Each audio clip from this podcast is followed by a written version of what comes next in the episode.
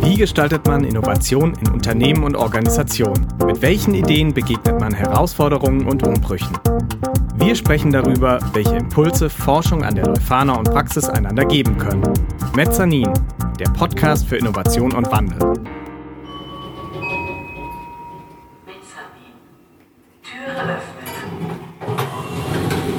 Digital Entrepreneurship, regionales Unternehmertum in der digitalen Ökonomie. Das ist der Name des Projekts, über das ich mich mit Hannes Petrowski, Doktorand an der Leuphana, und Christian Schmidt, einem der Gründer und Geschäftsführer der Müsli-Rösterei Hey Ho, unterhalten habe. Gemeinsam mit Professor Dr. David Lohschelder arbeiten die beiden nämlich zusammen daran, Unternehmen wie das von Christian innovationsfähig zu machen. Gefördert wird das Ganze vom Europäischen Fonds für regionale Entwicklung und dem Land Niedersachsen. Was genau man sich unter einer solchen Zusammenarbeit vorstellen kann und wie Preisgestaltung mit Kaufverhalten zusammenhängt, das hört ihr jetzt. Christian, stell uns vielleicht kurz dein Unternehmen vor und was so die Ziele sind, die ihr verfolgt. Ja, hallo, ich bin Christian, äh, 34. Ich habe äh, vor inzwischen bald vier Jahren mit ähm, zwei ähm, Freunden zusammen ähm, Heyho gegründet. Wir produzieren hier in Lüneburg sehr hochwertige Bio-Lebensmittel äh, in Handarbeit, so als, als ähm, Biomanufaktur, äh, mit dem Ziel, äh, Menschen in Beschäftigung zu bringen, die vom ersten Arbeitsmarkt ausgeschlossen sind.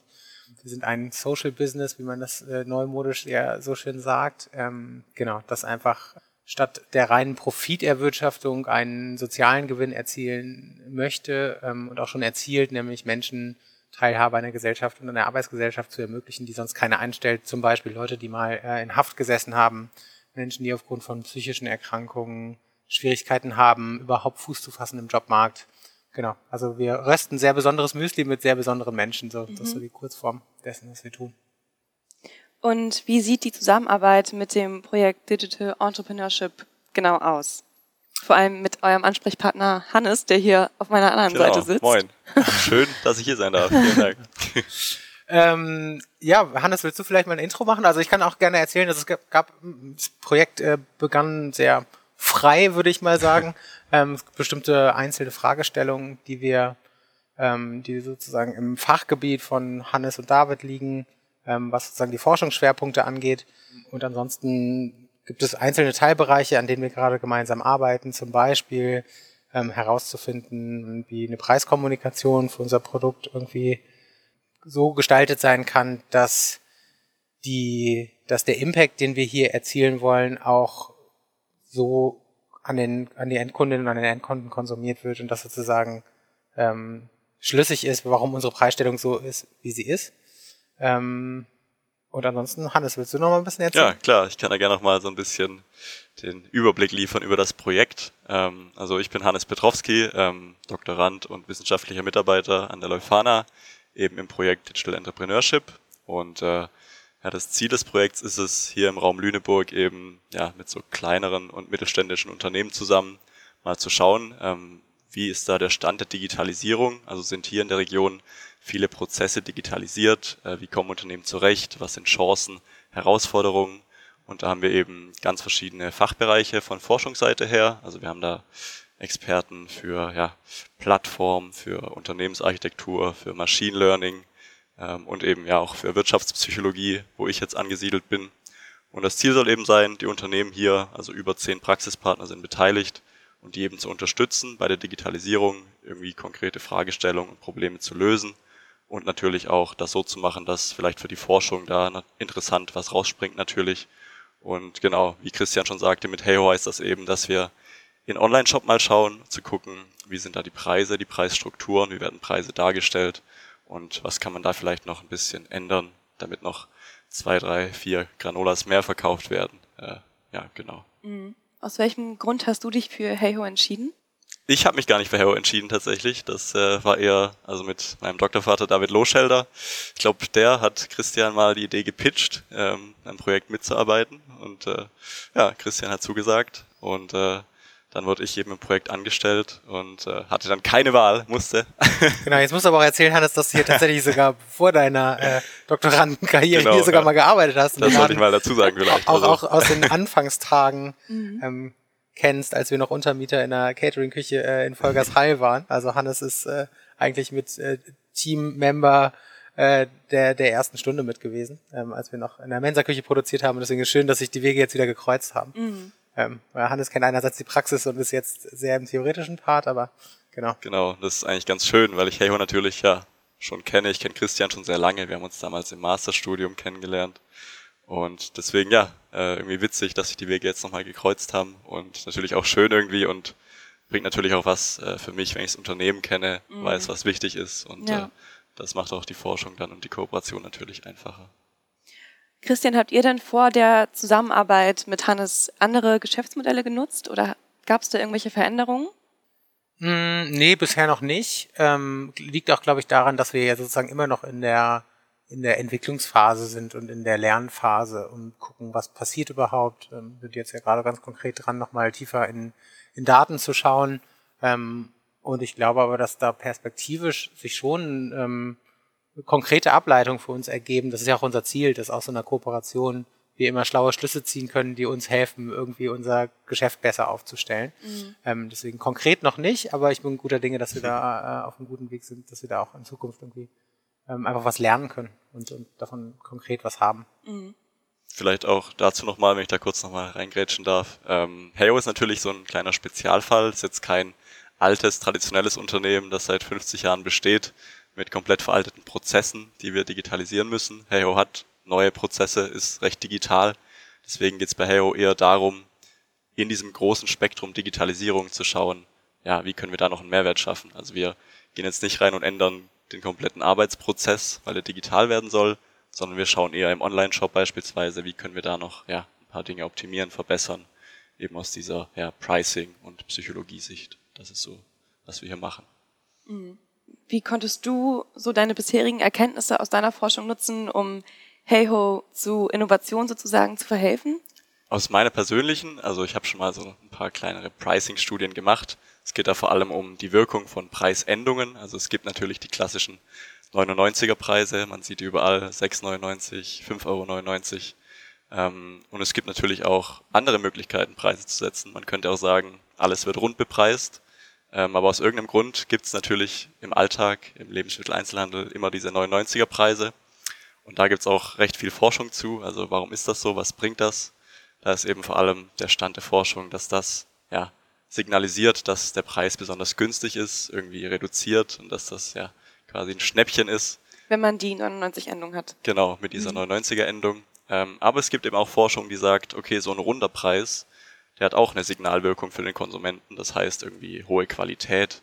Und man kennt es ja aus vielleicht äh, besseren Restaurants, die haben dann nicht mehr diese 37,99er Preise für einen Schnitzel, mhm. sondern halt 38 Euro glatt.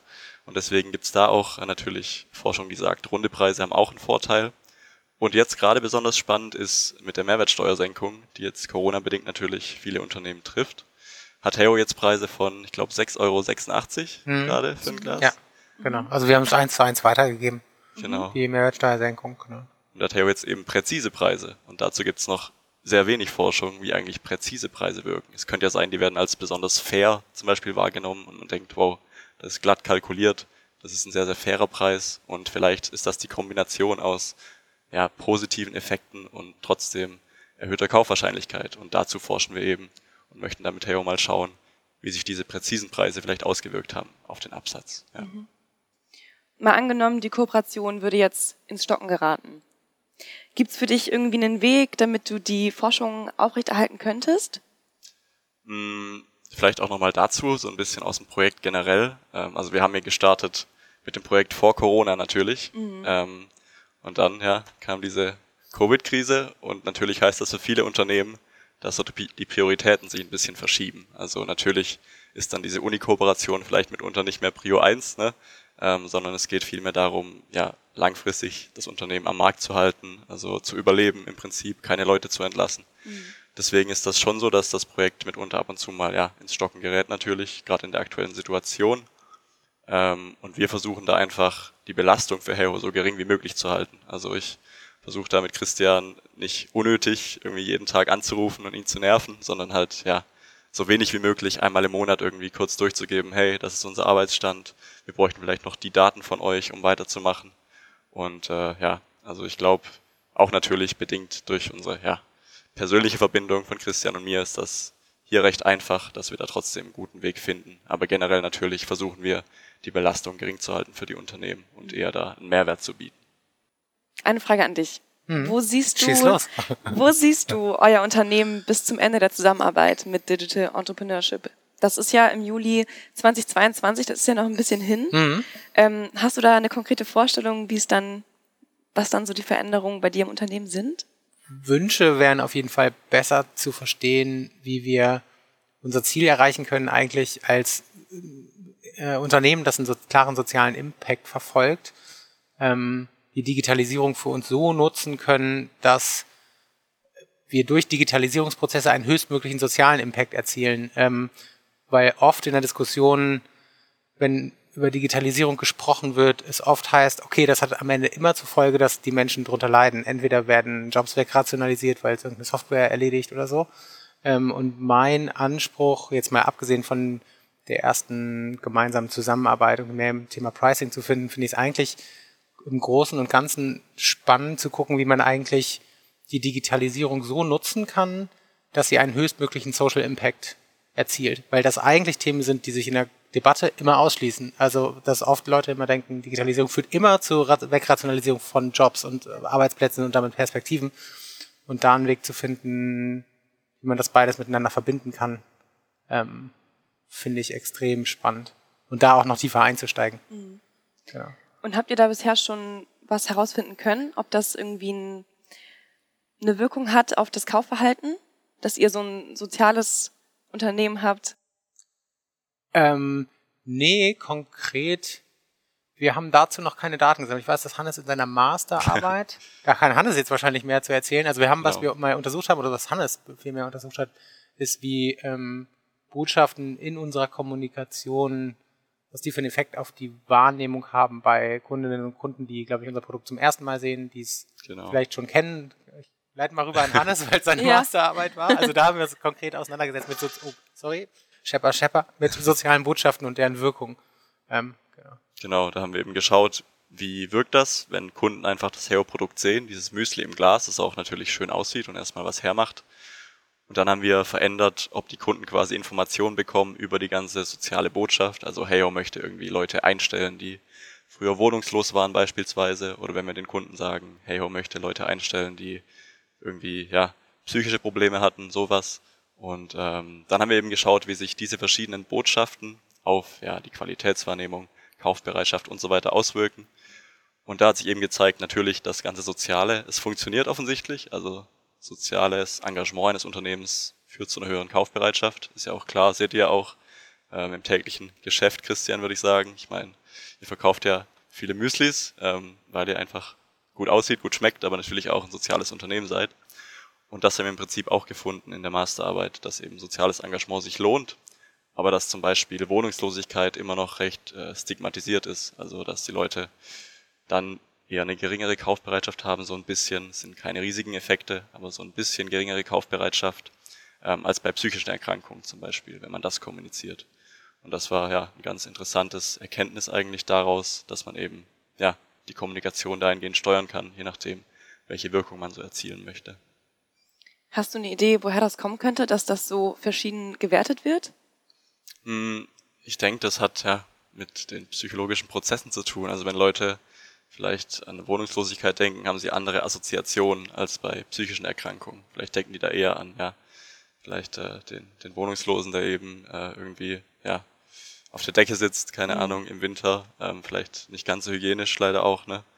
Und vielleicht ist das einfach auch ein bisschen weiter weg als so eine psychische Erkrankung, die gefühlt jeden treffen kann. Ne? Jeder mhm. kennt vielleicht äh, einen psychisch Erkrankten irgendwie im Umfeld, aber nicht so viele kennen Wohnungslose. Und ich denke, das hat vielleicht, äh, ja, vielleicht kommt daher dieser Effekt. Genau. Mhm. Das finde ich total spannend, die, die Idee dahinter. Also ich hätte mir da auch gar nicht vorstellen können, dass es da so, also das sind ja auch keine starken äh, genau. Sachen, die sich da irgendwie abspiegeln, aber trotzdem finde ich das irgendwie verrückt, dass das so ja. schon Impact haben kann trotzdem. Genau, das war ganz spannend, ja. Mhm. Ich denke auch für Heyho, also mhm. habt ihr euch da Gedanken drüber gemacht vorher, wie ihr kommuniziert, welche Personengruppen ihr da ansprecht? Oder? Mm, nee, nicht bewusst. Also wir, wir haben natürlich, wir haben mit dem Projekt einfach losgelegt. Also ähm, wir haben das natürlich uns vorher überlegt, wie wir, was wir machen wollen, aber dann haben wir einfach losgelegt. Und das ist, was uns auch, glaube ich, auszeichnet, ist, dass wir einfach immer erstmal machen, gucken, was das für Effekte hat, ob das gut ist, ob das schlecht ist, ob die Rückmeldung positiv ist oder nicht. Und dann einfach nachsteuern. Ähm, aber es nicht zu sehr verkopft alles vorher angehen. Aber da ähm, im Endeffekt sind solche mh, hm, Erkenntnisse, wie die, von denen Hannes gerade erzählt hat, echt spannend, weil ähm, das natürlich einen direkten Einfluss darauf hat, wie wir vielleicht noch klarer kommunizieren können ähm, und welche Ängste wir vielleicht auch bewusst ansprechen müssen. Also wenn das Thema Wohnungslosigkeit und Hygiene und Lebensmittel einen Clash darstellt in den Köpfen der Menschen, dann kann man das ja als kommunikativen Hebel zu nutzen, um mit Vorurteilen zu brechen. Ja. Um langfristig daran, um dieses Bild halt aufzulösen. Ja. Was ja einfach implizit irgendwie da ist. Und, äh, und äh, da kann man auf jeden Fall schon eine Menge lernen. So, insofern mhm. glaube ich, bin ich da auch guter Dinge, dass da auf dem Weg der Zusammenarbeit noch viele spannende Sachen irgendwie rauskommen werden, mit denen wir irgendwie was konkret machen können. Mhm. Genau. Das glaube ich auch. Ähm, Hannes, was ist so deine Zukunftsvision für 2022? ähm, ja, in Bezug aufs Projekt, ähm, natürlich sind wir jetzt gerade dran, mit Heyho da irgendwie Daten zu sammeln, die Verkaufsdaten zu analysieren. Natürlich wäre es schön, wenn wir da interessante Erkenntnisse gewinnen und vielleicht sagen können, okay, wenn ihr ein bisschen an den Preisen dreht oder die anders präsentiert oder irgend sowas, mhm. dann steigt die Kaufbereitschaft. Das wäre natürlich klasse, wenn wir da Heyho auch als sozialem Unternehmen da irgendwie weiterhelfen könnten. Und darüber hinaus, ich denke, das Pricing-Thema, ähm, ja, das machen wir jetzt und wird sich nicht bis 2022 ziehen. Also darüber hinaus, Heyho auch weiterhin da irgendwie ja, Mehrwerte zu bieten in Bezug auf Digitalisierung. Also Vielleicht kannst du da nochmal was sagen, Christian. Ich meine, ihr macht ja alles in Handarbeit in der Produktion. Ich glaube nicht, dass da jetzt Roboter stehen werden, die da Müsli mischen. Das wird ja nicht zu, eurem, zu eurer Vision passen, Leute in Arbeit zu bringen. Ähm, aber vielleicht können wir da langfristig irgendwelche, was weiß ich, Logistikprozesse, Bestellprozesse mhm. ja. da weiter digitalisieren. Oder kannst du ja was zu sagen? Ich glaube, ihr habt ja das Bestellsystem auch digitalisiert im Laufe der Jahre? Äh, genau, also wir haben wir haben ein äh, Oho, wir haben ein Touchscreen äh, in unserem Lager stehend. ähm, ich weiß nicht, äh, wie viele Digitalisierungspunkte ein Touchscreen äh, bekommt, wahrscheinlich gar nicht so viele, weil es sie schon eine Weile gibt, aber ähm, grundsätzlich ist das Ziel hier immer so viele Menschen wie möglich in Beschäftigung zu bringen, die sonst keinen Job bekommen hätten. Das ja. ist so das Ziel, was wir hier verfolgen. Also wir wollen einfach Leute, wir wollen Jobs schaffen. Ja. So ähm, und gleichzeitig helfen natürlich digitale Prozesse dabei, Arbeitsabläufe klarer, sicherer zu machen. Ähm, und wir sind auf vielen Ebenen noch mega ineffizient mhm. aktuell, das wissen wir auch. Ähm, und wir wissen, dass wir in vielen Prozessen einfach auch schlauer ähm, agieren können. Das ist auch eine Frage von Erfahrung und von Arbeitsabläufen vom Team. Mhm. Ähm, aber zum Beispiel ein, ein teilautomatisiertes Wagensystem oder eine teilautomatisierte Abfüllanlage für unsere Nachfüllbeutel ähm, ist, die, ist auf jeden Fall eine technische Anschaffung, die langfristig total Sinn macht, die keine Jobs hier ähm, vernichten würde, sondern im Gegenteil eher dazu führen würde, dass wir Menschen mh, innerhalb des Betriebs noch weiter qualifizieren können, nämlich ähm, Menschen nicht nur hier angestellt zu haben, damit sie irgendwie Müsli in Gläser füllen, sondern anzulernen, auch mit komplexerer Technik umzugehen. Ähm, weil das dann natürlich auch langfristig ein Mehrwert ist, falls die Person sagt, cool, ich war jetzt hier fünf Jahre bei Heyho, vor zehn Jahren saß ich noch im Knast. Mhm. Äh, vor sieben Jahren saß ich auf der Straße und äh, irgendwie seit fünf Jahren bin ich bei Hey Hope, habe jetzt hier hatte eine gute Zeit und habe jetzt aber Bock, keine Ahnung, woanders zu arbeiten. Das ist ja so das, dieses Selbstbewusstsein, was wir halt auch wieder schaffen wollen bei den ja. Menschen. Ähm, dann auch eine Art technische Kompetenz auf der Kette zu haben, ähm, zu sagen, cool, ich kann mich mit Selbstbewusstsein auch in einem anderen Betrieb bewerben, weil ich habe schon mal irgendwie ein paar Maschinen bedient, die irgendwie hier in der Produktion ähm, auch wichtig sind. Ja. Ähm, also deswegen Anschaffung von Maschinen und Nutzung digitaler Technik schließt sich für mich nicht aus, ähm, sondern dient eher der, der weiter der Qualifizierung auch von Menschen. Das finde ich einen total spannenden Ansatz, dass ihr sagt, Digitalisierung und ähm, Job schaffen sind Sachen, die sich einfach nicht ausschließen, sondern im Gegenteil vielleicht sogar begünstigen könnten. Finde ich echt ähm, super innovativ. Ich hoffe, dass sich da ein paar Unternehmen was abgucken können bei euch. Mm, ja, ich aber halte es für total sinnvoll, sich als Unternehmerin oder Unternehmer schlauen Input von außen zu holen, auf allen Ebenen, die es gibt, weil man, wenn man unternehmerisch tätig ist, eigentlich den ganzen Tag ja nur gedanklich in seinem, äh, man kommt ja aus seinem eigenen Kopf nicht raus. Man hat vielleicht die Möglichkeit, mit seinen Kolleginnen und Kollegen sich auszutauschen, die aber natürlich äh, auch erstmal primär thematisch in den Themen drinstecken, die das, die das Unternehmen betreffen. Und das ist total gut und wichtig, ähm, schlaue Leute von außen dazu zu ziehen, die sich Gedanken um die eigenen Themen machen weil man einfach dadurch auf Ideen kommt und sich mit Themen auseinandersetzt, die man vielleicht, auf die man von alleine nicht gekommen wäre. Insofern macht äh, Austausch ähm, gerade mit, mit äh, Universitäten total Sinn, ähm, weil man sich auch freier Themenbereichen widmen kann, die vielleicht nicht primär auf der Agenda ganz oben stehen, man aber sagen kann, es ist ein super spannendes Thema. Wir haben intern gar nicht die Kapazitäten, jetzt irgendwie jemanden dafür abzustellen, sich mit dem Thema auseinanderzusetzen, weil wir so im Operativen festhängen. Und dafür hat man aber Partner irgendwie wie Hannes und David an der Seite mit dem Team, die sagen, cool, ähm, ist genau unser Gebiet, wir fuchsen uns da mal irgendwie rein und, und gucken, dass wir dann irgendwie schlaue Lösungen für euch liefern können. Ähm, ist total wertvoll. Und ich glaube auch hier ist natürlich dieses Projekt, das wir haben, dieses Digital Entrepreneurship Projekt, ähm, ganz spannend, weil wir eben fünf verschiedene Professoren mit an Bord haben und verschiedene Doktoranden und Doktorandinnen. Das heißt, wir können wirklich ein breites Themenspektrum auch abdecken. Also wenn ein Unternehmen sagt, gut, Preise sind uns nicht so wichtig oder Psychologie äh, brauchen wir nicht, aber wir brauchen eben vielleicht eine neue Unternehmensarchitektur oder wir brauchen Big Data, Machine Learning, irgendwie Kompetenz. Auch das können wir eben liefern. Und deswegen bin ich davon überzeugt, dass wir mit dem Projekt hier eigentlich für sehr viele Unternehmen hier im Raum Lüneburg irgendwie Chancen äh, bieten können. Und äh, ja, Dementsprechend auch der Aufruf, wenn Sie da Potenziale sehen, jetzt als Unternehmer vielleicht hier im Raum Lüneburg. Ich denke, der Kooperationsservice der Leuphana freut sich immer ähm, über Meldungen und äh, über neue Möglichkeiten da. Und ich glaube, das Beispiel Heyo zeigt ganz gut, dass das auch ja, so eine Win-Win-Situation sein kann. Also Heyo bekommt da irgendwie Insights und kann vielleicht äh, noch ja, die Verkäufe ein bisschen optimieren. Und für uns ist das aus Forschungssicht natürlich interessant. Also ich glaube, das ist ein ganz gutes Beispiel für eine positive Zusammenarbeit. Das ist schön zu hören. ja, dann vielen Dank. Das war ein super interessantes Gespräch und äh, ich wünsche euch alles Gute für die weitere Zusammenarbeit. Sehr gerne. Ja, vielen, vielen, Dank. Dank.